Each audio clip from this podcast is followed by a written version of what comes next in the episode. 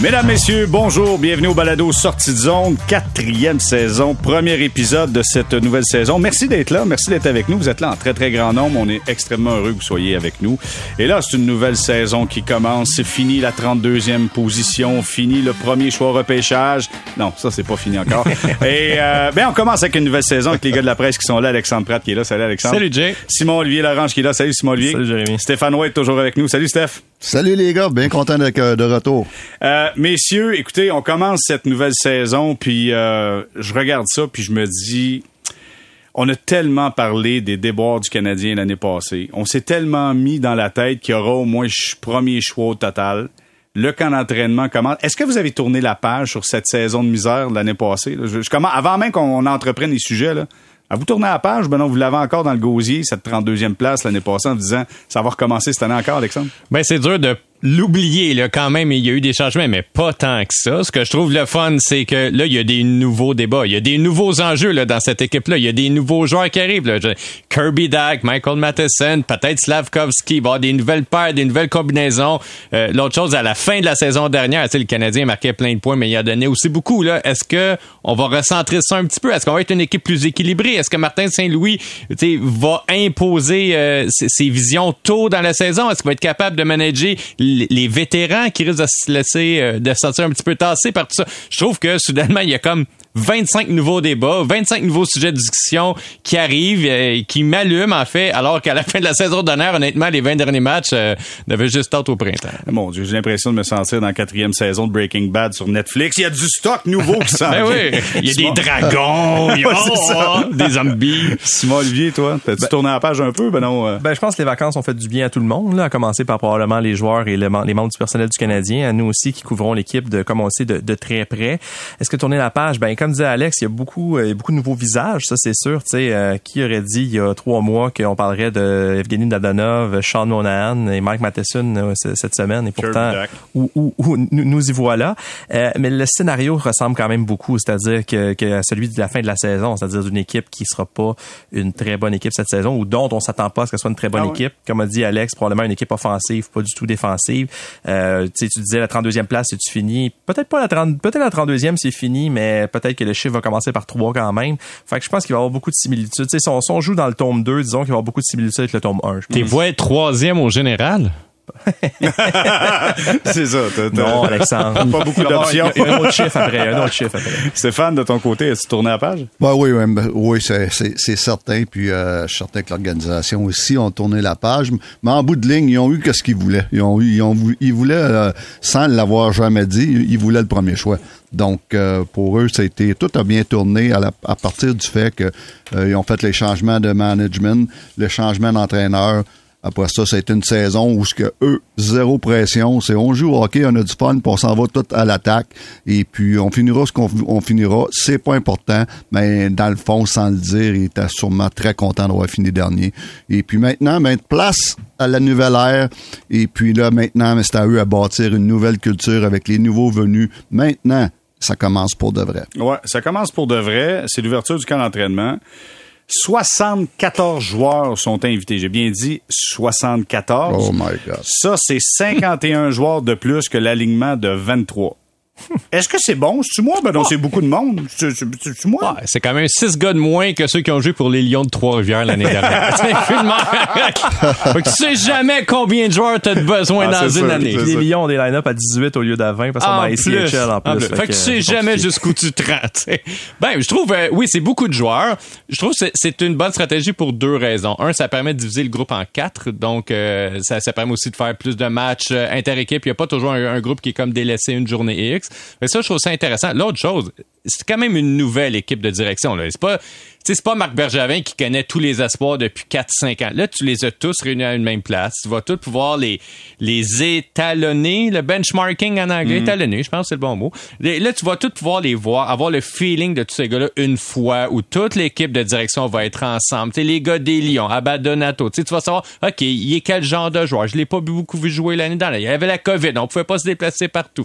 Là, tu vas vraiment avoir le feeling sur chacun des joueurs d'organisation. Ça va aussi permettre à la direction de rencontrer tous les joueurs de la direction. Donc, moi, je trouve, honnêtement, c'est une bonne stratégie d'y aller avec plus de joueurs que possible. OK, mais ça fait du monde en tête, Simon Olivier, pour passer ton message, par contre. Ben, en fait. T'as besoin d'avoir un haut-parleur solide. OK, aïe, aïe. Tu as, t'as absolument raison, mais je, je voulais amener ça dans une autre direction. Je vais raconter une anecdote. Donc, les lecteurs de la presse savent qu'Alexandre et moi, hier, on a rencontré Martin Saint-Louis. On a passé 45 minutes ensemble, longue entrevue dans laquelle on a beaucoup parlé de son rôle de patron, de ses politiques, de ses, sa philosophie de gestion, etc. Il nous a confié que le truc qu'il trouvait à date le plus difficile dans son travail, c'est aller voir un gars puis dire qu'il joue pas Eh ce soir-là.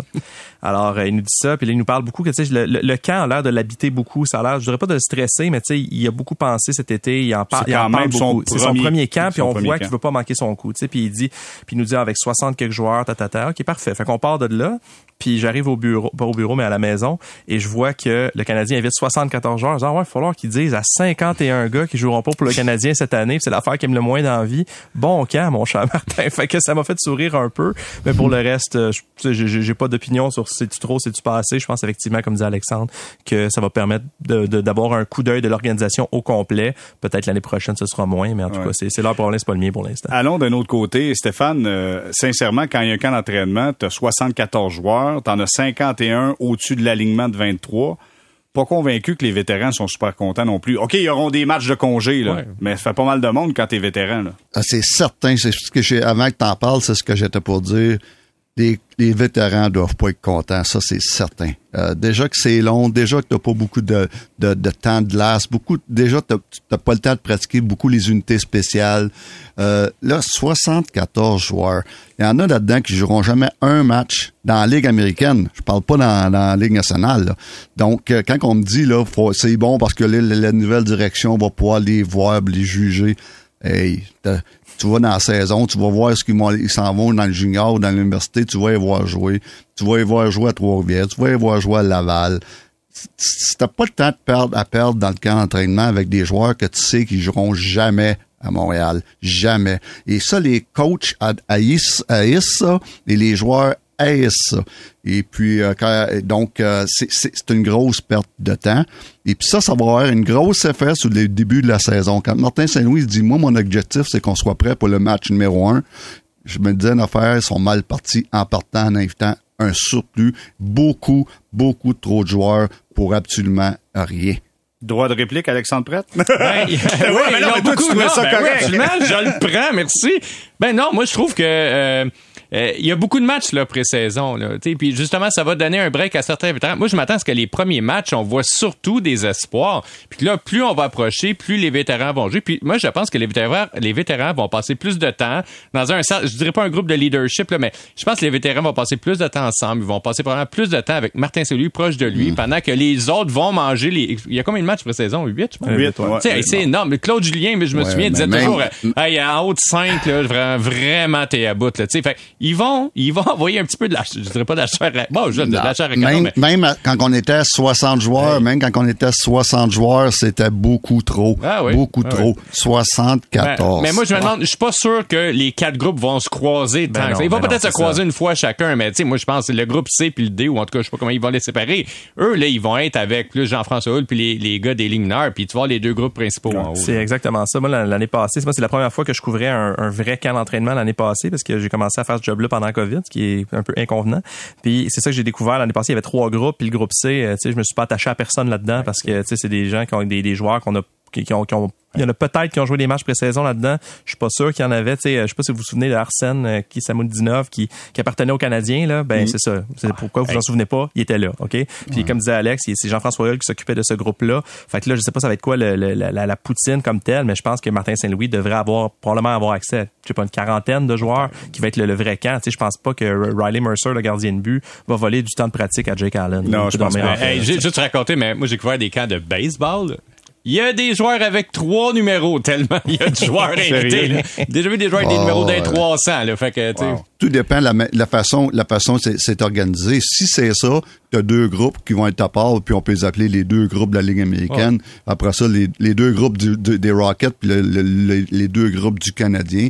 Ça, c'est correct. Mais euh, en ce moment, je sais pas comment ils vont fonctionner. Puis l'autre affaire, ben, Martin Saint-Louis, c'est pas lui qui va couper les 50 quelques joueurs. Ben c'est tout le temps le, directeur du personnel et, les- et le gérant général qui font ces annonces-là. Le, le coach de la Ligue nationale, il va faire les annonces à les trois, quatre derniers derniers gars coupés au camp d'entraînement. Est-ce que Donc, est-ce, euh, il est-ce- aura est-ce pas, qu'il passe euh, dans le Martin- bureau? Martin, il aura pas, il aura pas, à- il pas bien dormir. Oh, souvent, non. T'as même pas ces euh, gars. Les gars, ils savent avant d'arriver, là. C'est que c'est pas dur d'aller voir un, un Joshua Roy, un Joshua Roy, dire, euh, Joshua, merci.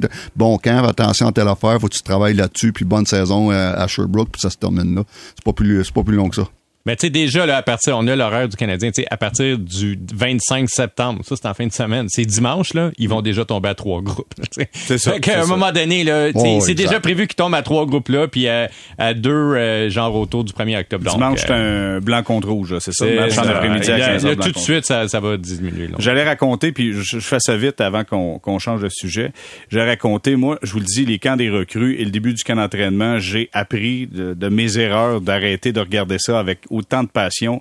J'ai vu un gars à l'époque qui s'appelait Alexander Afstin. Hein? Je vous le dis, ce gars-là était Dieu le père sur la patinoire. J'ai dit, hey, ça va être grave sur l'avantage. Il est arrivé dans une nationale, il a fait pouet, pouet, pouet, pouet. Hey, tu ris. Oh, Il a oh, rien On parlait de lui un matin. Oh on parlait, on au parlait- en- entre nous autres, on parlait de lui parce que on regardait les anciens, justement, Hey. nos anciennes couvertures des espoirs, puis c'était comme l'espoir le mieux coté, genre en 2012 que ça. Ah, qui était bon. Ah, qui était bon. Qu'est-ce que tu voulais dire, Stéphane? Moi, il y a des joueurs, il y a des joueurs au camp d'entraînement, que, surtout quand, euh, ben, les deux à, à Chicago, à Montréal, qu'on appelait souvent, le- on les appelait Mr. September. Parce que dans le camp d'entraînement, c'était super bon, puis euh, ils ont jamais joué une game nationale. Mais à chaque année, ils revenaient au camp d'entraînement, puis wow, ils étaient bons. Ils ont jamais joué dans la Ligue nationale parce que quand ils ont eu la chance, ça a fait, comme tu dis, Hey. GR, what, what, Une bonne anecdote quand le Canadien a ouvert le Donc, centre euh, puis, je, puis je donnerai pas de nom, mais il a- on a beaucoup des, des, des, des gars qu'on appelait Mr. September, mais je veux pas nommer de nom. Ben là, mais Ben là, j'ai les là, dans ma ben tête. là, ben plus là, pauvres gars. Stéphane, arrête. Un petit, moi j'ai dit Afstin. Moi, c'est un là. petit au moins. À Chicago, mettons. Ouais, c'est ça. Ils le sauront pas. moi, moi, je vais vous en donner un, mais quand le Canadien a ouvert le centre Bell, euh, il y avait deux jeunes Finlandais au camp d'entraînement. Il y avait Saku Koivu et Miko Kriprusov. Et je vous jure que la presse, on a écrit Excuse-moi, que... Marco Kiprusov. M- Marco. Oui, c'est Et ça. non pas Miko, non, c'est ça. Marco. Kiprusov, qui a jamais joué, je pense, avec le Canadien. Et la presse avait fait titrer à l'époque Kiprusov et Koivu rempliront le centre Bell. Wow. Il a joué un petit on peu, a mais il a eu- joué avec les Islanders après, je Ah pense. ouais, on, a eu la- on a eu raison à moitié. Bon, on a eu un sur deux. OK, OK. Là, c'est le temps. Le temps est venu. Vous entendez la cloche. Ding, ding, ding, ding, ding. Slavkovski. Sujet. Alors, question pour 300 dollars. Est-ce que Slavkovski sera à Montréal ou à Laval? Euh, Simon Olivier, c'est avec vous qu'on débute, cher. Je crois qu'il va être à Montréal. Si tu m'avais posé la question il y a dix jours, j'aurais dit Laval parce que j'étais un peu sous l'impression avec des conversations que j'avais justement ou même avec la- la- la- l'attitude du club par rapport à lui qu'on le protégeait beaucoup euh, à la lumière du, du tournoi des recrues que j'ai pas regardé par ailleurs parce que j'étais en vacances, mais puis de tout, tout ce qui vient avec, je pense que ça va être Montréal. Je on semble l'avoir en, en haute estime. OK. Alexandre? Ah oui, je pense que ça va être Montréal aussi. Oui, je pense, je pense que oui. Puis je pense aussi, il y a peut-être même une, une stratégie peut-être même un petit peu financière là-dedans. Je pense qu'il y a- il y a un des vétérans qui va écoper puis qui sera pas dans l'alignement. Le Canadien va peut-être essayer de jouer un petit peu sur la masse. Il coûte pas très cher, le Slavkovski, présentement. Puis je pense qu'ils vont vouloir euh, le le former eux-mêmes en haut. Tu sais, il y a deux théories hein, là-dessus. C'est comme ou bien tu l'envoies dans les ligues mineures où tu laisses en Europe dans un club junior, puis là, tu laisses à un autre coach que toi qui va le développer, ou bien tu veux l'avoir près de toi, puis tu dis, moi, je sais comment ça marche, moi, je vais le mouler, euh, j'ai déjà été boss, tu veux avoir les meilleurs espoirs près de toi, dans ta cour, pour, le, pour les mentorer un petit peu. Je pense que c'est ce que le Canadien va faire, puis le garde à Montréal. Stéphane? Moi aussi, euh, toutes les bonnes raisons que euh, Alex et Simon Olivier viennent de dire, mais surtout, surtout, parce que c'est un gars qui est mature physiquement. C'est un gars qui a joué avec des hommes l'année passée. Donc, c'est la, la première raison qui me dit que oui, aucune raison qu'il commence pas à Montréal, parce que c'est pas le niveau, le, le niveau physique qui va, qui va lui faire peur. Donc, il est prêt physiquement, il m'a l'air d'un gars qui est prêt maturement, il, est il a l'air d'un gars qui veut avoir de la, pression de Montréal, puis euh, pour lui, c'est un challenge. Et puis, tu as l'aspect aussi monétaire, euh, comme, comme les, Simon puis Alex viennent de dire, c'est un gars qui va fitter très bien sur le cap salarial. Et puis, t'as la- l'aspect aussi, là, vendre des tickets, cette année, là, euh, je pense que c'est important. Et puis, euh, il y a beaucoup de monde qui veulent le, qui, qui veulent le voir. Vendre d'étiquette, t'as raison, c'est quelque chose d'important. Euh, son poids, euh, 2,38, est-ce que ça vous agace, euh, Alexandre? Ben, c'est un poids, je dirais, que je qualifierais d'important. Il y a peu de joueurs de, de moins de 30 ans qui pèsent entre 230 livres dans la ligue. En fait, je suis même pas sûr qu'il y en a. Que s'il y en a, Non.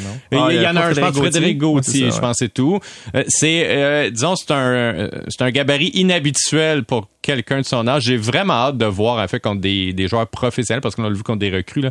J'ai hâte de voir contre des joueurs professionnels euh, euh, sa vitesse. C'est un gars qui en a quand même. Il est capable, pour un gars de sa taille, vraiment, il est capable de patiner, mais j'ai hâte de voir comment ça va se traduire contre des, des pros. En fait, j'ai sais, dans les affaires qui auxquelles j'ai vraiment hâte de la nouvelle saison, puis même du Canada c'est justement de voir des joueurs qui ont joué dans des ligues secondaires en Europe, par exemple, dans des tournois olympiques. On se fait une idée, ah, ils ont dominé là ou ils ont pas dominé là. Mais là, là, on va les avoir, on va avoir une vraie mesure étalon en les voyant contre des gars de la Ligue nationale. Mm. J'ai hâte de voir comment ça va aller. Tu sais, je vais juste rappeler, mais Ovechkin, qui a aujourd'hui la même shape que Slavkovski, mais qui est comme dans la trentaine avancée, il pesait 212 livres à son entrée dans la Ligue nationale. Fait que, tu sais, Slavkovski est déjà beaucoup plus imposant qu'Ovechkin, qui est déjà un des joueurs les plus imposants de la Ligue. J'ai vraiment de voir euh, quelle sera la conséquence en fait de ce gabarit-là sur son jeu? Je veux juste dire que euh, si on compare le gabarit d'Ovechkin à celui de Slavkovski présentement,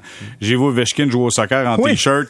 Il est épais un peu, tu sais, puis c'est pas juste du coffre. Ben, c'est ça, quand t'es plus jeune, t'as plus de muscles. C'est ça, il y a un petit peu plus de muscles. Toi, Simon Olivier, est-ce que ça t'agace? Ben, ça m'agace. J'ai, euh, je suis pas kinésithérapeute, fait que je peux pas nécessairement juger, tu sais, est-ce que est-ce que c'est trop, est-ce que c'est pas assez, mais en peu, Alex pour témoigner, on en a jasé au bureau la semaine passée, j'ai fait le saut à 238. Cela dit, il y a quand même nuancé ça un peu en disant, avec Albert Chakai, en disant, tu sais, on s'est pesé tous les jours du camp, des, des journées on à 230, 230, mais tu sais, même 230, c'est beaucoup. Moi, je suis allé à la vitrine des recrues de la Ligue nationale à Washington il y a deux semaines. Il était là, Slavkovski, puis je l'ai vu sans, sans équipement. Il était habillé, mais il avait juste pas son équipement d'hockeyeur. Euh, il, il, est effectivement, il est imposant. Les joueurs de hockey, souvent, sont pas si imposants que ça. Il est imposant. Il est grand, mais il est pas euh, tu parles, tu parles de Vechkin, il est pas gras, là, je veux dire. Mais après ça, est-ce que à son âge, cette masse musculaire là, il y a, ce qu'il faut entre guillemets pour la, pour la gérer puis pour justement la, la convertir en vitesse sur la glace, en efficacité? Euh, tu sais, peut-être que le Canadien aussi va dire, on trouve ça élevé, puis on va, on va réduire ça un peu pendant le camp. Il disait que ça tendait à justement en perdre un peu pendant le tournoi recru et pendant le camp. Euh, c'est, un aspect moi quand même qui, qui m'intéresse, que j'ai hâte de mm. voir parce que c'est ça, c'est son pain puis son beurre, c'est-à-dire son, son gabarit puis sa robustesse, c'est ce qui l'a fait. Je veux dire, oui, son travail autour du filet, ses habiletés, mais je veux dire, ce qui a fait rêver les recruteurs, c'est le fait que c'est un gros bonhomme qui patine comme le vent. Fait qu'après ça, tu sais, s'il arrive puis ces atouts-là, il est pas capable de les mettre en contribution rapidement, euh, ça pourrait, ça pourrait faire déchanter quelques personnes. Hier, il y a, Maxime Lapierre, Stéphane, je veux t'entendre là-dessus. Maxime Lapierre disait à Mario Landreau, aux amateurs de sport, tu sais, euh, il y a plein de jeunes qui durant l'été vont prendre beaucoup de poids puis ils vont arriver durant la saison, vont le perdre. Là. Tu sais, en fait, le poids là, c'est pas de la bédaine, c'est du muscle, parce que tu t'es entraîné beaucoup durant l'été puis tu, tu réduis ta masse musculaire pendant la saison. Toi, est-ce que est-ce qu'on s'en d'un fleur du tapis? Ben non. Euh, ah, j'ai pas de trouble avec son poids, euh, honnêtement. surtout, là, je pense pas que ce soit un surplus de poids là, à son âge. Là.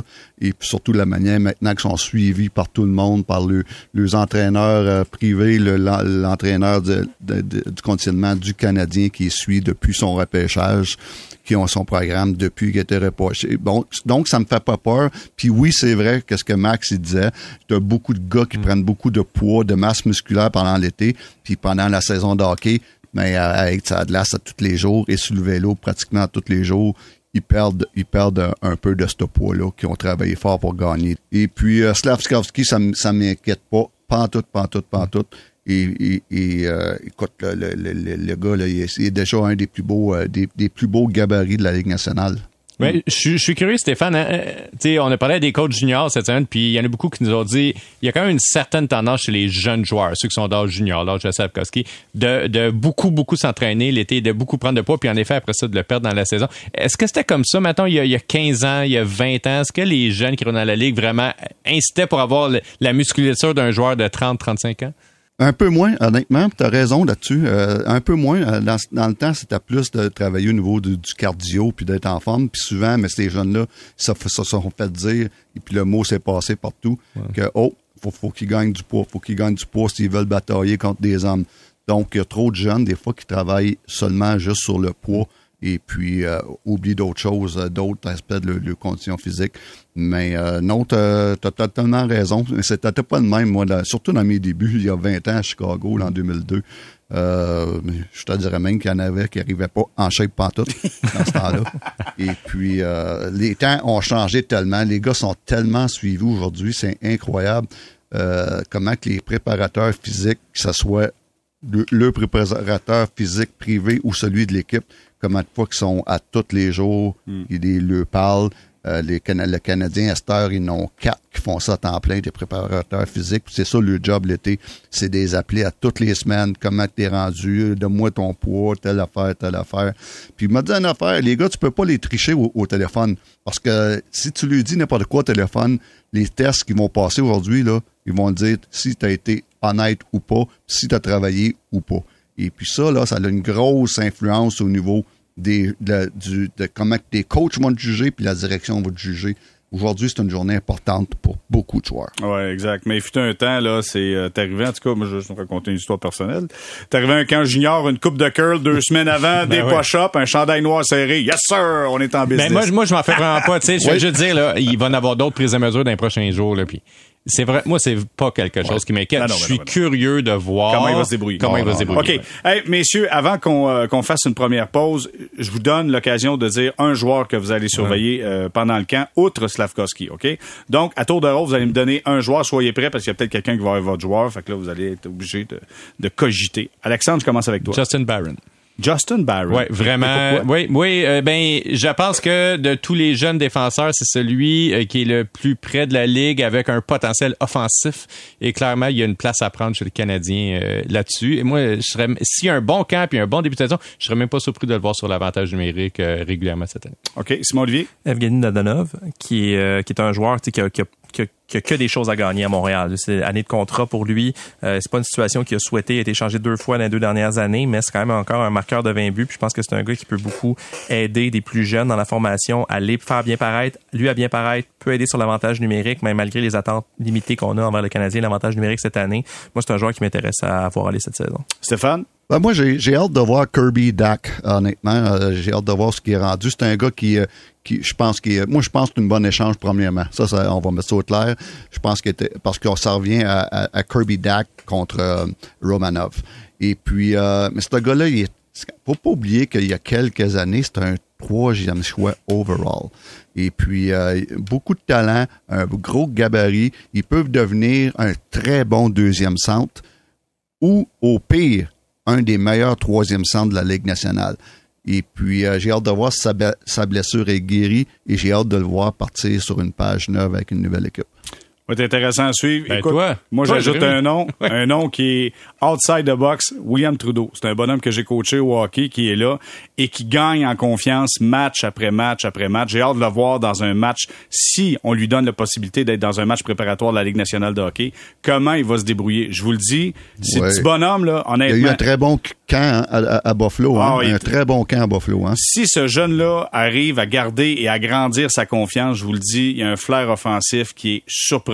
OK, défensivement, il y a des boulettes, mais d'après moi, il sera pas le seul en défensive à faire quelques boulettes. Mais c'est intéressant ce que tu, que tu, tu cibles son nom à lui parce que lui, c'en est un des joueurs qui, qui, qui- dont ce camp-là peut être déterminant, pour qui ce camp-là peut être déterminant parce que, que je sache, il n'y a pas de contrat. Pas de contrat, là. Trudeau. Non. Fait que lui, il reste une année à prouver dans, dans le junior à dire, bon, ben, fait- si faites-moi signer un contrat, peut-être que ça finira par comme, euh, euh, Simoneau, par un contrat de la Ligue américaine, mais lui, il est vraiment, là, il est là pour montrer ce dont il est capable. Parce que rendu où ce qu'il est, de pas avoir de contrat, ça peut devenir un peu inconfortable. Puis le fait qu'il y ait un si bon camp des recrues, s'il peut avoir un bon camp d'entraînement avec le Canadien, effectivement, c'est juste positif pour lui. OK, on s'arrête, on fait une courte pause. Au retour, sortez votre casse de construction parce qu'on va se demander si le Canadien est justement en reconstruction. C'est-tu une vraie reconstruction? Un retool, rebuild? Je sais plus de quoi qu'on parle là-dessus, mais ça a l'air que ça fait pas l'unanimité, même à l'interne. Restez là.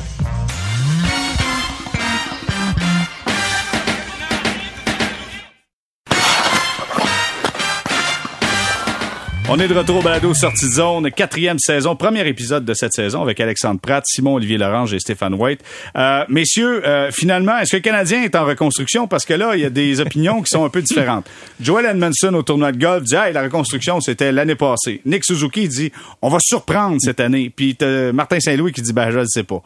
Je le sais pas, c'est le club qui va me dire si on est en reconstruction ou non. Euh, vous positionnez de Ouais. quelle façon, Alexandre? Ben, c'est comme si t'as une maison, mais que tu refais deux des trois étages. c'est quand même pas pire. T'avais pas complet. Ben, tu sais, je pense que tout le volet gardien de but est à refaire, là, quand même. Là. Puis euh, l'autre chose, oui, il y a des jeunes qui s'en viennent. En attaque, là, il y a quand même trois jeunes là, qui sont vraiment bien positionnés. Mais quand tu regardes l'équipe, il y a beaucoup de vétérans. Là. On est, c'est pas une situation comme, à, mettons, à Ottawa, là, où le club a été complètement rasé. Puis là, tu tombes à 50 millions de masse salariale. Puis tu comme à peu près plus personne de 25 ans dans l'équipe. Là. Charles Ferrer, c'est quoi ta statistique déjà? C'est 14 des joueurs. 14 des joueurs qui vont jouer cette année à Montréal, si on inclut Byron, ont 27 ans et plus. Donc, euh, donc, euh, tu sais, on y va quand même à, petite dose le présentement. C'est-à-dire que oui, la première ligne va avoir un visage complètement différent de ce que c'était il, y a deux ans, mais il y a encore place à échanger des vétérans. Je pense qu'ils sont difficiles à échanger, puis c'est un petit peu pour ça qu'il y a encore tant de vétérans ici.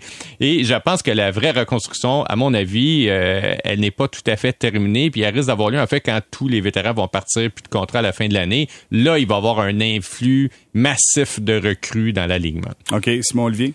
Ben, en fait, ça, ça m'amuse qu'on se pose la question, c'est une reconstruction, parce que si c'est pas ça, c'est quoi? Je veux dire, est-ce que les gens ont suivi le Canadien dans la dernière année? Est-ce qu'ils ont vu toutes les transactions qui ont été faites? Chaque chaque geste qu'a posé Kent Hughes depuis son arrivée il y a quoi, huit mois, en est un qui pointe vers une reconstruction, même si lui utilise pas le mot, même son, son comme tu disais tantôt, les fameux retool, qui est un mot que j'ai appris le jour de sa nomination. Je suis pas sûr que je comprends exactement ce que c'est, mais dans tous les cas, tu sais, tous les indices sont là. Puis je, reprends tes trois citations de tantôt. Saint-Louis, ben c'est normal qu'ils disent, je sais pas, lui, euh, tu sais, il y a, il y a 82 matchs à jouer avec son équipe. Euh, Suzuki qui dit on va surprendre, ben c'est normal. Lui, il veut, il veut gagner des matchs. Edmondson qui dit c'était la saison passée. Ah, ça, je suis pas sûr, effectivement. Je pense que je sais pas qui essaie de convaincre, mais tu sais, je, je comprends que les joueurs, eux, veulent pas aller se faire tuer soir après soir après soir, puis qu'ils veulent être positifs, puis qu'il y a des tickets à vendre. Mais quand Joel Edmondson a dit ouais, c'est fini la reconstruction, j'étais au tournoi de golf avec les, les autres membres des médias, on s'est regardé en fait, ouais, ok Joël, c'est correct. Ok. T'as lâché ton liner, c'est correct. Poursuivez, monsieur. Poursuivez, Stéphane, de ton côté. Bah, premièrement, les gars n'ont pas le choix de dire euh, non, non, non, nous, cette année, on va, on veut gagner, on veut faire les playoffs même si peut-être qu'ils croient pas, il faut qu'ils disent ça. Puis faut que ça, ça doit être le message des joueurs. Sinon, on n'était pas d'affaire dans la Ligue nationale. Puis c'est la même affaire pour les entraîneurs. Pour ce qui est du reste, moi, je pense qu'ils sont en reconstruction. Et puis, ils sont encore. Et puis, euh, ils vont... Euh, parce que cette année, écoute, t'as as un gars comme Paul Byron, Jonathan Drouin, Dadonov, euh, même Hoffman, même s'il reste deux ans, Wideman, c'est tous des gars qu'on s'entend qui seront pas là l'année prochaine. Eux, ils coulent le dernière année de contrat à Montréal. Et puis, euh, donc ça, ça, fait partie d'encore une autre année qui, qui, qui, on achète du temps pour la reconstruction. Et puis, euh, non, non, c'est clairement une reconstruction. Et puis, euh, les attentes, écoute, il n'y en aura pas, il n'y a pas beaucoup d'attentes. Quand Suzuki dit, il dit, écoute, on peut surprendre, oui, je suis d'accord avec lui, parce qu'il y, a des matchs qui vont surprendre beaucoup de monde avec les attaques. Et puis, ils, ont tout, il n'y a, pas d'attente ils peuvent juste surprendre. Mm. je pense pas qu'ils vont décevoir grand monde, ils peuvent juste surprendre. Mm. Donc euh, c'est une belle euh, c'est une belle période en quelque part pour pour euh, beaucoup de monde. Euh, j'ai vécu cette, situation-là à Chicago, où que personne ne s'attendait à ce qu'on gagne, et puis on a surpris du monde. Quand on a eu des, des, des Duncan Keith qui sont arrivés, des Seabrook, des Taze, puis des Kane, là, c'était le fun parce que tout ce qu'on faisait, c'était de surprendre du monde. Euh, mais après ça, maintenant, il va y avoir des attentes, mais ils sont pas rendus là. Regarde, je vais te faire une avec la construction, là, OK? Là, on est dans la partie le fun où euh, tu parles à l'architecte, tu parles au contracteur, tu es en train de faire les plans, tu regardes ça, la modélisation 3D, c'est bien cool. Là, ils sont allés chercher le permis à la ville. Là. Là, on est rendu à l'étape, OK, il faut vider la maison. Puis là, on va se mettre à détruire les murs. Puis quand t'ouvres les murs... C'est jamais ce que tu peux trouver. c'est ça. Fait que là, t'espères que tout aille bien. Mais on est un petit peu dans cette phase. Comme je dis, c'est vraiment à la fin de l'année qu'on va savoir tu comme, OK, est-ce que c'est beau dans les murs ou c'est pas beau? Là? on est dans cette période de, transition-là entre le début. On n'est pas on a commencé les travaux, là, mais la maison n'est pas encore. Je vais rester sur, euh, sur la formation. Alex, Oui, vas-y, Stéphane. Alex, est-ce que tu écoutes plus les, euh, les, émissions de rénovation à la télévision que le... J'adore les émissions de rénovation. Vendre ou rénover. Je suis un, gros, gros, gros fan. Faire, un, Faire un flip, un flip de maison, c'est un petit peu qu'est-ce qu'on fait avec Montréal. Hein? J'adore, j'adore ton exemple. bon, voilà. Euh, super. Parlons. Jason Construction, bonjour, on prend des appels. Euh, je vais rester sur la formation du Canadien, puis on reviendra un petit peu au défi de Martin Saint-Louis après. Euh, je veux rester là-dessus parce que je veux savoir quel est votre quel est votre, tu sais, puis on commencera pas à dire vont-tu faire une série, on n'est pas là Mais quelle est votre vision de cette équipe-là pour la prochaine saison? Comment vous la voyez? Comment vous le voyez, ce club-là, Simon Olivier? Ben, je pense que ça va être un club qui devrait être assez le fun à regarder pour les partisans parce qu'effectivement, je pense pas qu'ils ont une, je pense pas qu'ils ont une grande attaque du tout, mais je pense qu'il y a une attaque quand même de la Ligue nationale. Ils ont des, ils, ont une, ils vont avoir 12 joueurs au, au, camp qui sont des joueurs qui appartiennent à la, à la LNH en attaque. Je pense que c'est une, une, équipe qui va donner beaucoup de buts, probablement plus que qui en marque, euh, parce que je pense que c'est une des pires défenses de la Ligue nationale, un des duos de gardiens qui est probablement les moins bons dans, au moins dans l'Est. Fait je pense, je pense que la saison va être pénible sur, dans le fond, au classement, mais je pense que pour les gens qui regardent les matchs, ce sera pas nécessairement un, un long calvaire et des, des, des 6 à 1 qui, qui, mm. qui se suivent. Stéphane, je veux t'entendre réagir sur les gardiens de but. Simon Olivier dire c'est un des pires duos de gardiens de but de la Ligue nationale. T'en penses quoi? Ben écoute, euh, il, faut, il, faut, dire la vérité. Là. Ils ont un, un, gardien de but numéro 2 qui a été... Euh, qui était de temps en temps bon, de temps en temps moyen l'année passée, un manque de constance flagrant. On parle de, Samuel Montembeau. Et puis c'est le premier à dire que c'est la plus grosse chose à, corriger dans son jeu, c'est sa constance. Et, euh, l'autre chose, on a un très, très, très bon, peut-être le meilleur gardien de but numéro 2 de la Ligue, mais un gardien de but que quand il, a eu sa chance d'être numéro 1, a, été lui aussi, lui aussi inconstant euh, dans ses performances, dans son rôle de numéro 1. Euh, sauf que j'adore la présence de Jake Allen avec le genre d'équipe qu'on a. C'est un genre d'équipe qu'on a où ce que des soirs ça va être long, mais c'est un vétéran qui est calme, qui est intelligent, qui paniquera pas, qui va limiter les dégâts bien des soirs. Donc j'adore le, le, genre d'individu ou le genre de gardien de but que Jake Allen va représenter. Il va être rassurant pour cette équipe-là.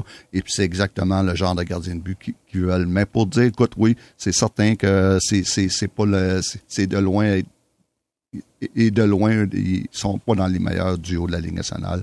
Loin de ça. Alexandre? Ben, moi, je trouve que ça va être une saison. C'est un petit peu comme suivre les Jeux Olympiques. tu sais, il y a des clubs qui sont très bons qui vont gagner.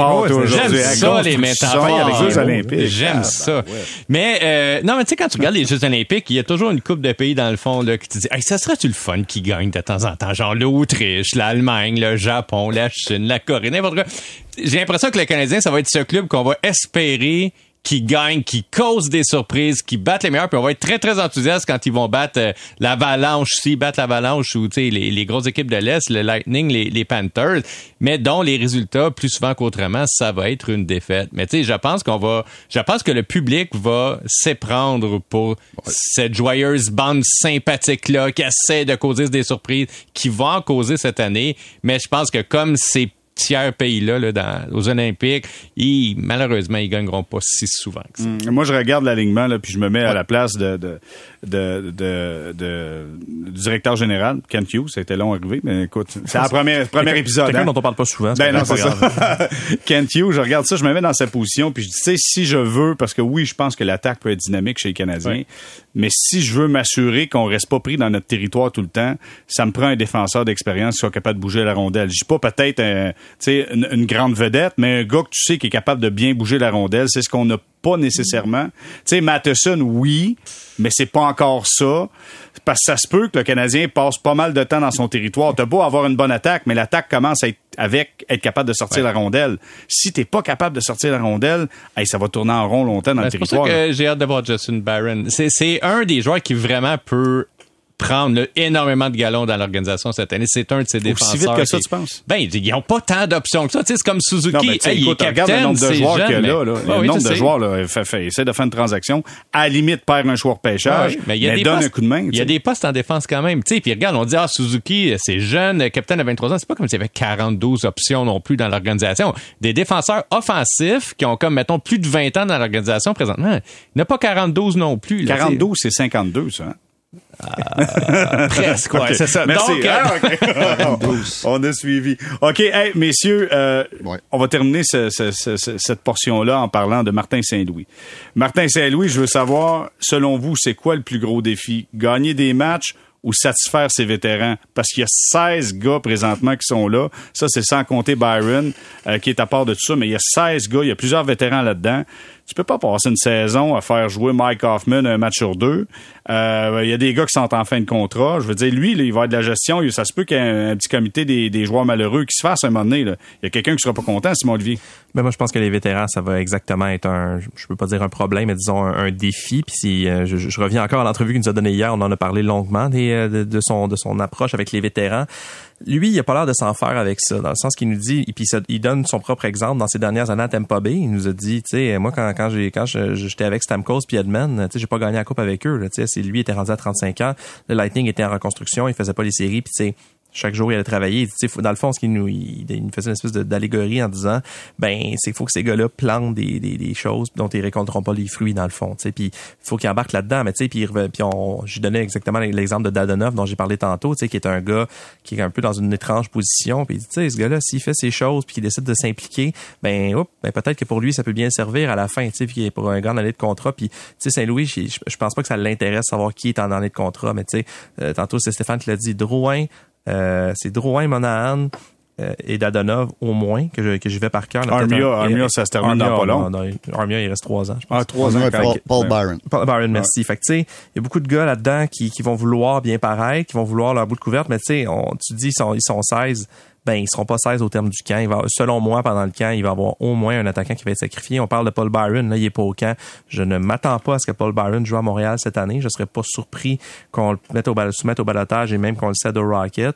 Il va avoir des choix difficiles mais nécessaires. Ce sera pas une saison. Moi, je vois ça comme ça comme une saison de transition. Je pense pas qu'il y ait beaucoup de jeunes qui, qui fassent le club à part Slavkovski ou ceux qu'on connaît déjà.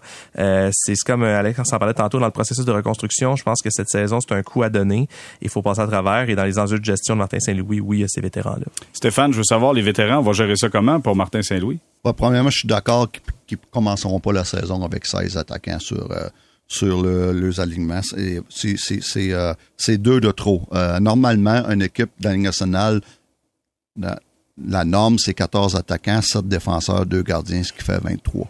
Et puis, donc, je m'attends à, un ou deux attaquants qui vont être sacrifiés pendant le, camp d'entraînement, soit par un échange, euh, puis peut-être un échange qu'on a on est zéro ou un choix repêchage lointain ou euh, tout simplement être soumis au balotage. Donc, je m'attends à au moins un ou deux joueurs qui partent ça. Donc, ça va régler un problème de, gestion du, des attaquants.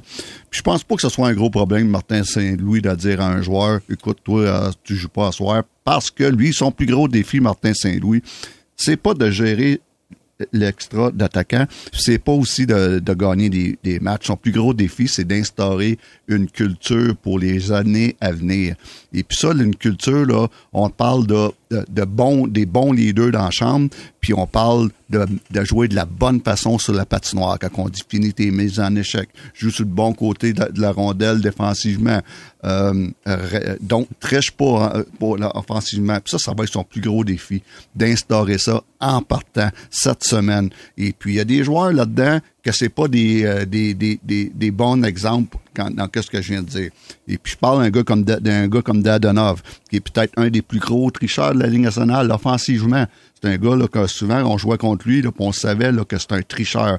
Il fallait que les défenseurs portent un nom sur lui, un œil sur lui parce qu'il était souvent parti avant qu'ils prennent la rondelle dans le zone, dans, dans le territoire défensif. Il était déjà parti, lui, pour un échappé. C'était un tricheur. Un Hoffman, c'était genre de gars-là. Fait son plus gros défi Martin Saint-Louis, c'est que ces gars-là jouent de la bonne façon, qu'ils montrent l'exemple aux autres. Sinon, ces gars-là, pour moi, c'est dans les astrales. Euh, Stéphane m'a dit une chose, euh, Dadonov, il a d'affaires pas trop tricher quand Harris, Barron, Wideman, Edmondson vont être sa glace parce que ça va rester dans le territoire du Canadien longtemps. Là. oui. Exactement. Tu as, tellement raison. Puis ça, c'est l'autre défi de Martin Saint-Louis. C'est, on parle d'une défensive qui est jeune, mais c'est, c'est le, concept qu'appelle ça ou le système défensif, ça, c'est une autre affaire que j'ai hâte de voir. Comment qu'ils vont, qu'ils vont pouvoir convaincre tout le monde d'être un engagement dans sa zone défensive, ce qu'on n'a pas vu l'année passée, mais pas une fois. Et puis que ce soit sous Dominique ou sous Martin Saint-Louis, on n'a pas vu d'engagement défensif. Et puis ça, c'est un autre de ces gros défis de que parce que c'est pas un, un, affaire des gardiens de but, de défenseurs, ça. C'est les attaquants aussi, il faut qu'ils Bon, ben là, c'est le coach des défenseurs. Les attaquants. C'est le coach des défenseurs qui met ça sur la faute, sa faute des défenseurs. Ben oui. exactement, exactement. Moi, moi, moi je me mets pas trop Si d'attente. les attaquants euh, ouais. achètent, achètent pas, là, si les attaquants achètent pas ça, là, euh, ça, c'est pas une Et, bonne euh, culture pour les années qui s'en viennent. Quand, tu regardes là, la vidéo euh, tournée au repêchage euh, où euh, Kent Hughes appelle Kirby Duck puis il dit Hey, tu vas venir jouer, puis nous autres, on fait de l'attaque. là. Moi, ça m'envoie aucunement le message que cette année, la défense va être importante. Moi, je pense que Martin Saint-Louis va être évalué honnêtement à la fin de l'année, là, quand il va, ils vont faire son blanc sur une chose, c'est est-ce que les jeunes qui sont sous ta supervision ont ont performé, tu sais. Mais je pense que la priorité dans la tête de Martin Saint-Louis risque d'être haute. Je pense que toute la gestion des, des vétérans, ça va venir le gruger, veut, veut pas. Ils sont majoritaires dans l'équipe. Puis, je veux dire, dans toutes les conversations qu'on entend des boss de Martin Saint-Louis, il est jamais à question des vétérans, tu sais. Alors que lui, il va être prêt un avec une majorité de joueurs. C'est sûr. Voyons donc, c'est sûr que ça va être un enjeu. Il n'y a aucun doute, là. Ça va être un enjeu et, et surtout quand on parle de la défensive, tu sais, puis souvent on voit le mot défensive par des gars dans le territoire qui restent en bloc, mais c'est pas ça, tu sais.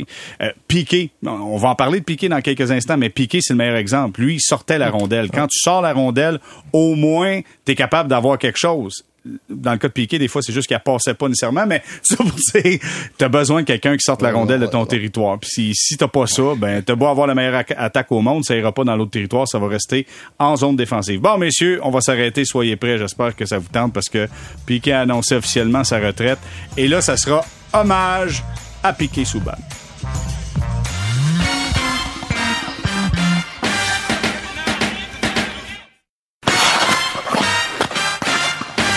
On est de retour au balado Sortie de zone, quatrième saison, premier épisode en compagnie d'Alexandre Pratt, Simon-Olivier Lorange de la presse, Stéphane White qui est avec nous. Messieurs, c'est le temps de parler de Piqué. Et là, je commence. OK? Je me donne le droit de commencer. J'espère que c'est correct pour vous.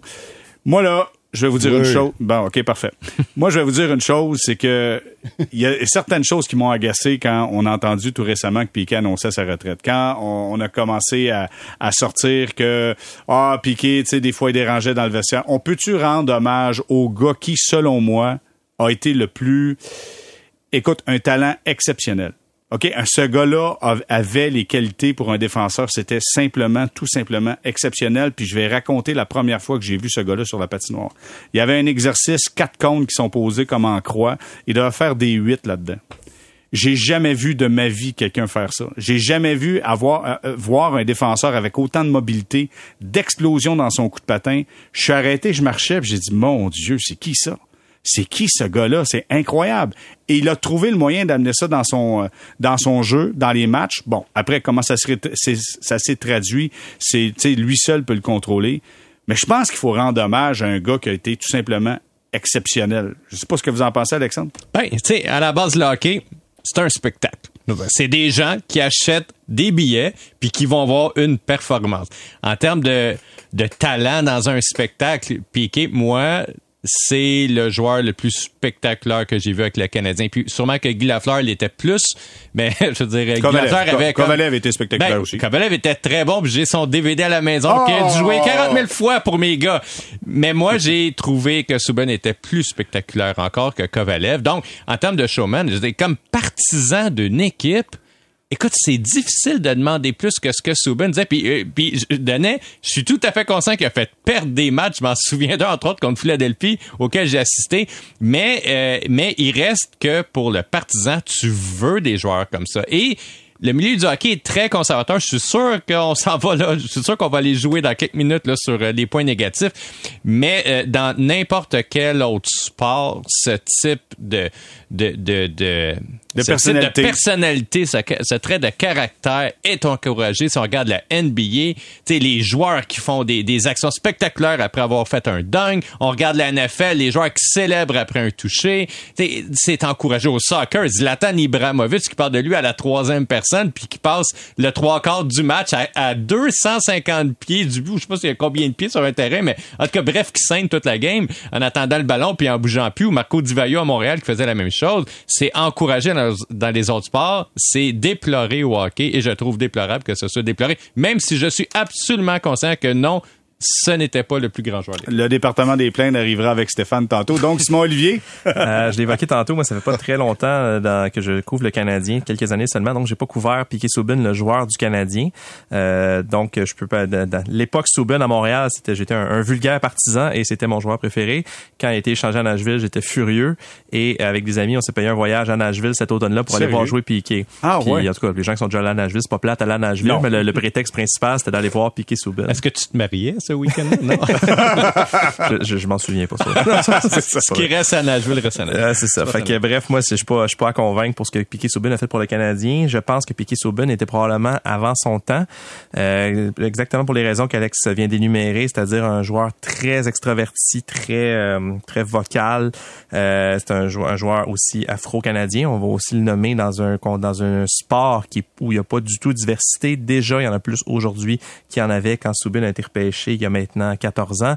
Donc je pense que Soubin serait arrivé dix ans plus tard que le Canadien, peut-être que l'accueil n'aurait pas été le même. Maintenant, sa personnalité, j'en ai entendu parler par mes collègues qui le couvraient, euh, qui pouvait être irritant. Je l'ai constaté un peu, je l'ai interviewé deux fois. Puis, tu Soubin, il parle beaucoup, beaucoup, beaucoup, beaucoup. Puis après ça, tu réécoutes ton enregistreuse, tu dis, bon, mais il y a peut-être pas tant d'affaires que ça de, de mm. bon là-dedans. Tu sais, fait que c'est pas, pas un gars parfait, mais je pense que c'est un gars qui a excusez-moi, qui a fait plein de bonnes choses pour l'organisation du Canadien, qui a donné tellement aux partisans. Je voyais encore hier la vidéo de son but en échappé contre Boston. Je veux dire, c'est, c'est, on peut pas rester insensible en voyant ça. Et je pense que j'aime encore mieux le check contre Brad Marchand. Ouais, en tout cas, c'est, chacun, là, chacun oh. ses goûts. Fait que je pense que c'est, c'est, c'est, c'est correct. C'est peut-être important aussi pour les partisans du Canadien de se souvenir de ces moments-là. Puis de toute façon, il y en a pas, il y a pas de vrais mauvais moments vraiment dont, dont se souvenir. Ça fait, ça fait carrière, c'est un peu malheureux parce que il est un peu tombé dans, dans, dans l'oubli, si on veut, en étant échangé à des, des, des prédateurs aux Devils. Il y a eu beaucoup de blessures, tout ça. Fait que ça a été un peu poète-poète la fin. Mais pour le temps qu'il a passé à Montréal, je pense que ça, il, il, a été très le fun à suivre. Bon, Stéphane, maintenant, c'est le moment où on t'écoute là-dessus. Qu'est-ce que t'en penses de Piqué? Ah, moi, j'ai connu Piqué quatre ans, là, les, pendant que j'étais avec les Canadiens. Je l'ai eu quatre ans.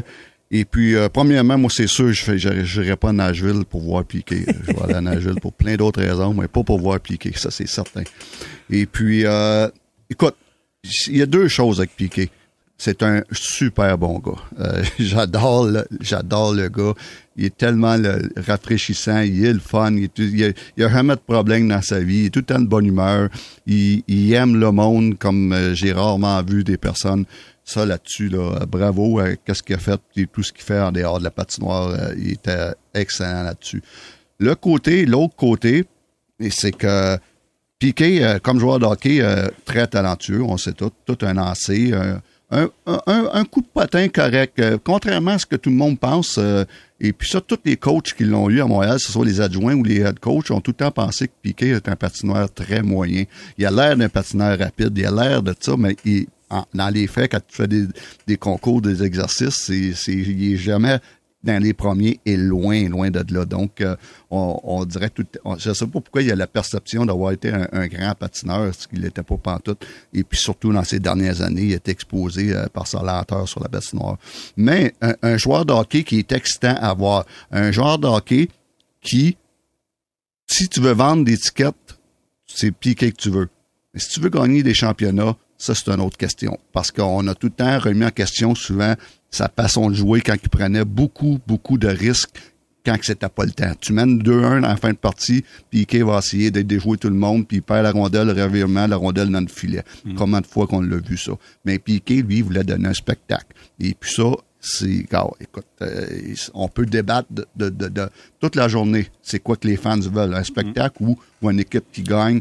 Donc, c'était ça, Piqué. C'était tout le temps ça. Puis l'autre chose ici, puis, puis Piqué, qui était il y a du, monde qui l'adorait pour ça, puis il y a du monde qui l'aimait pas pour ça, c'est que Piqué recherche l'attention tout le temps, tout le temps, tout le temps, tout le temps, tout le temps, tout le temps. L'attention, il voit une caméra, oh, faut que ce soit Piqué qui soit en avant. Et puis, euh, il y a des joueurs qui aimaient ça parce que ça les, les, les libérait. Euh, dire, pendant que Piqué s'occupe des caméras, moi, j'ai la paix. Puis là, je parle d'un gars comme Carey. Euh, ça, c'était parfait. Kerry adorait Piqué parce que Piqué prenait l'attention puis euh, ça l'enlevait sur d'autres. Mm. Mais il y a d'autres joueurs que j'ai que j'ai que j'ai vus dans la chambre qui nous ont dit à nous autres, ils disent lui là, euh, il prend de la place pour on est tanné. Et puis donc, même moi personnellement, comme coach, je l'ai adoré. Ouais, un okay. gars Attends, très non, poli, je t'arrête, une Stéphane. bonne personne. Je t'arrête un instant, OK? Ouais. Moi, là, on va, on va mettre des noms, là. Moi, je sais qu'Al Gill, ça, ça, Al Gill, ça le fatiguait. Là. Ça, c'est clair. Moi, je l'ai vu de mes yeux vus. Al Gill, j'étais pas là quand... Ouais, OK. Moi, je Ouais, l'ai vu là. de mes yeux vus euh, dire Hey, le kid, là, avec ta musique, on est tanné. Je l'ai vu là, dans le vestiaire. Sais, Al Gill, c'en était un. De ton, de ton temps, tu sais, je veux dire, le gars répond juste à la demande des journalistes qui veulent parler à Piqué. Je veux dire, c'est quand même. C'est pas Piqué qui disait Hey, moi, je veux parler aux journalistes. Oui. Ben oui. Moi, on m'a donné un exemple, puis, puis encore là, là moi, ça me dérangeait pas, mais je sais que ça dérangeait du monde. Une année, on, joue une partie euh, à l'extérieur contre, euh, je pense, à, à Boston, à Foxborough, contre les Bruins. Et puis, euh, il y avait des caméras pour une émission de la Ligue nationale qui, qui nous suivait là, pratiquement 24 sur 24. Mais Piqué, c'est le, le, le, crew, là, toute la gang, le- l'équipe de production, puis l'animateur de tout ça qui nous suivait tout le temps. On allait sur la route, puis Piqué, Piqué les emmenait au restaurant. C'est lui qui payait pour eux autres. Et puis, c'est important que Piqué soit tout le temps avec les gars de la cam- avec le, gars qui, qui avait la caméra, tout le temps, tout le temps. Donc ça, ça je sais que ça va agacer quelques joueurs. Et puis ça, c'est seulement un exemple. Euh, comme de fois, des fois, après les pratiques, les joueurs restent, ils vont s'entraîner dans le gymnase ou, euh, euh, prendre le temps, dizaines dans l'aréna.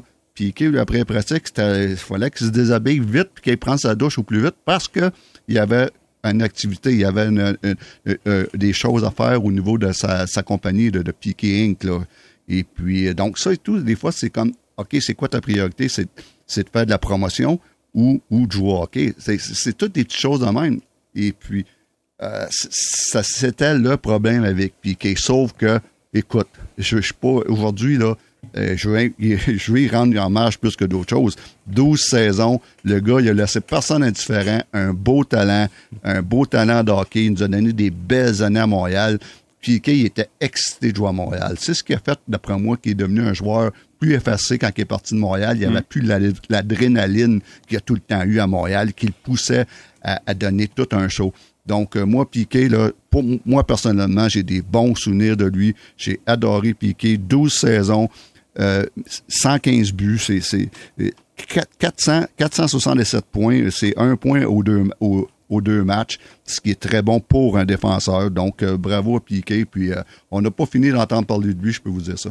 Simon Olivier. Juste réagir rapidement à ce que Stéphane dit. En fait, j'ai l'impression qu'on dit tous la même affaire, mais qu'on n'a juste pas la même perception. Évidemment, moi, puis Stéphane a côtoyé de beaucoup, beaucoup, beaucoup plus proche que moi. Fait évidemment que la perception que si Piqué il est fatigant, ben il sait qu'il est fatigant. Mais tu sais, j'entends ce que Stéphane dit, qui est ben Piqué qui s'en allait vite parce qu'il y avait d'autres activités pour s'accompagner tout ça. Puis ça, ça rejoint exactement quand je disais, je pense que Piqué était en avance sur son temps.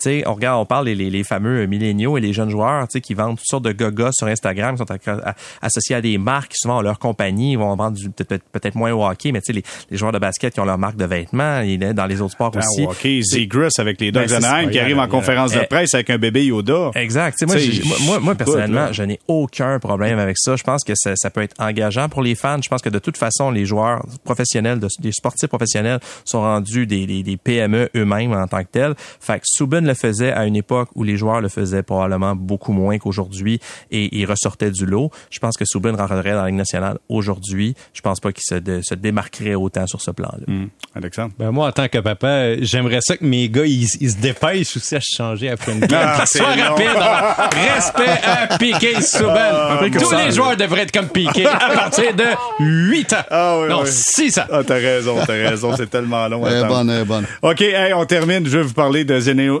Zdeno Chara également qui a annoncé sa retraite. Écoute, c'est Monsieur Bruce de Boston. C'est un gars qui une force. euh, écoute, c'est un ours. Le gars est gigantesque, il est grand. Lancé frappé qui était épeurant et qui a trouvé le moyen d'être un joueur euh, outre peut-être avec ce qui s'est passé avec Pacioretty, là, où on peut avoir un doute sur. Il y a un petit côté d'intégrité que j'ai pas beaucoup apprécié là-dedans, là, mais euh, un mot à tour de rôle, Ouais. là, euh, Alexandre, je commence Ben, avec toi. ben, moi, je trouve que ça a été un grand capitaine là, de l'histoire moderne de la Ligue nationale. Il avait tous les, toutes les grandes qualités d'un leader là, pour son équipe. Euh, et moi, euh, je pense qu'on va s'ennuyer, en fait, de ça. Parce que dans le sport, ce qui est le fun, c'est qu'il y a des bons puis des méchants. tu sais. Puis souvent, regarde, on va prendre la MLS. tu sais, Il n'y a pas tant de méchants que ça. Fait que des fois, c'est pour ça aussi que certains sports lèvent moins. La lutte, ça pogne pourquoi? Parce qu'il y a des bons puis des méchants. Et Chara, c'était le méchant d'entre tous les méchants de l'histoire des méchants du Canadien, en tout cas depuis les années 50. Là. Donc, euh, je, je pense qu'on va s'ennuyer d'un personnage comme ça. Puis je vois pas à court terme de joueurs de notre équipe euh, jouer ce rôle-là, le, genre de nemesis du Canadien. Peut-être que Brady Kachuk va l'être un jour. Il n'est pas encore rendu là. Euh, je pense que sais, intérieurement, on va un petit peu s'ennuyer de, cette étape, de, de, de ce gars-là qui incarnait à lui seul la rivalité Canadien-Boston, qui est la plus belle rivalité que le Canadien a eue dans les 25 dernières années. Mmh. Stéphane, pour, pour Chara, un petit mot là-dessus. Bon, quelle carrière, hein? 45 ans qu'il a arrêté de jouer, 23 saisons. Puis je suis d'accord avec toi, c'est euh, avec euh, les Bruins, mais lui et Bergeron, c'est les deux euh, prochains numéros à être retirés. Je pense que c'est un, un, un no-brainer. Et puis toute une carrière, un gars, puis un gentil géant. Hein? oui, il était tough sur de la partie noire, mais à l'extérieur, un gentleman. Tout le monde dans la Ligue nationale a seulement des bons mots à dire avec lui. Tellement, tellement gentil. Donc, euh, non, toute une carrière impressionnante. Puis bravo à, je termine, euh, je termine juste avec une anecdote, puis Simon Olivier, je vais, t'entendre après. Euh, une anecdote, Michel Langevin avait dit en ondes un moment donné, Michel Langevin qui couvrait, euh, qui faisait la, description des matchs des sénateurs d'Ottawa. Et euh, Chara s'était battu avec Vincent Lecavalier, ok, dans un match. Et Vincent Lecavalier a été épargné par Chara. Chara était par-dessus, puis était, il était, était, prêt à le défoncer au travers de la glace, puis arrêter, il l'a pas frappé. Donc Vincent Lecavalier disait à Michel Langevin, tu peux-tu dire à Chara, merci beaucoup de pas m'avoir frappé, tu sais. Fait que Langevin s'en va voir Chara il disait à Chara, euh, écoute, euh, Vincent Lecavalier te fait dire merci de ne pas l'avoir défoncé comme ça.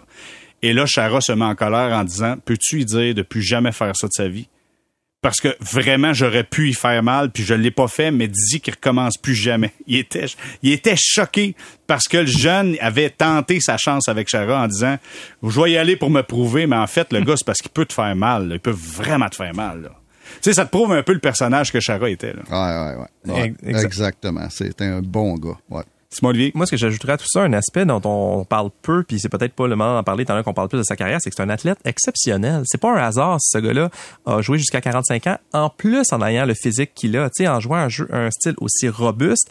Je veux dire, c'est un, un, un géant, c'est un, un, type de joueur qui s'use rapidement, et c'est un gars qui, au cours de sa carrière, a complètement changé son alimentation, a complètement changé sa manière de s'entraîner, et est devenu, je veux dire, c'est un, c'est un athlète quasi parfait, c'est un athlète olympique, c'est des Chara, tu sais. Euh, fait que c'est, je trouve que ça, ça, peut être un modèle à bien des égards pour des gars justement qui veulent étirer leur carrière. Peut-être, tu sais, Chara, je veux dire, il, aurait eu le loisir de prendre sa retraite il y a cinq ans, il y a sept ans s'il avait voulu, mais non seulement, il voulait jouer puis il s'est donné la chance de continuer à jouer. Euh, je pense que probablement que la, nature doit l'avoir bien doté, il doit avoir une bonne constitution, mais tu sais, il a, il a travaillé très très très fort pour rester dans la Ligue nationale et jusqu'à la fin, tu sais, l'année dernière avec les Islanders, évidemment, il y avait un rôle plus effacé, mais il a appartenu à la Ligue. Tu sais, il n'y a pas un coach qui a fait un cadeau de le faire jouer. Tu sais, mm. il a gagné sa place tout le temps et ça, je trouve ça admirable. Bon, mais écoute, ça résume bien ce premier euh, balado pour cette quatrième saison. Messieurs, voilà, c'est fait. Le coup d'envoi a été fait, lancé officiellement. Gros merci Alexandre Prat de la presse. Merci d'avoir été avec nous. Alex. content de te retrouver. Merci Simon Olivier. Euh, Laurence, toujours un plaisir. Merci à toi. Stéphane White, toujours, euh, toujours très plaisant, Stéphane, et on sait que tu, fais partie de la gang des chioles. D'après moi, vous étiez des Australopithèques. c'est pour ça que, c'est pour ça que Piqué, vous aviez de la misère avec lui. Vous étiez des Australopithèques, pour ça. On ouvre les lignes. On ouvre les lignes. On va finir ça avec J'aime bien piquer. Écoute, euh, j'aime, j'aime, bien piquer. Bonne, soin, bonne semaine, les gars. Et voilà, il s'en sort avec ça. Et voilà, c'est déjà tout pour nous. On vous donne rendez-vous vendredi prochain, le 23, pour un autre balado. Sortez-en.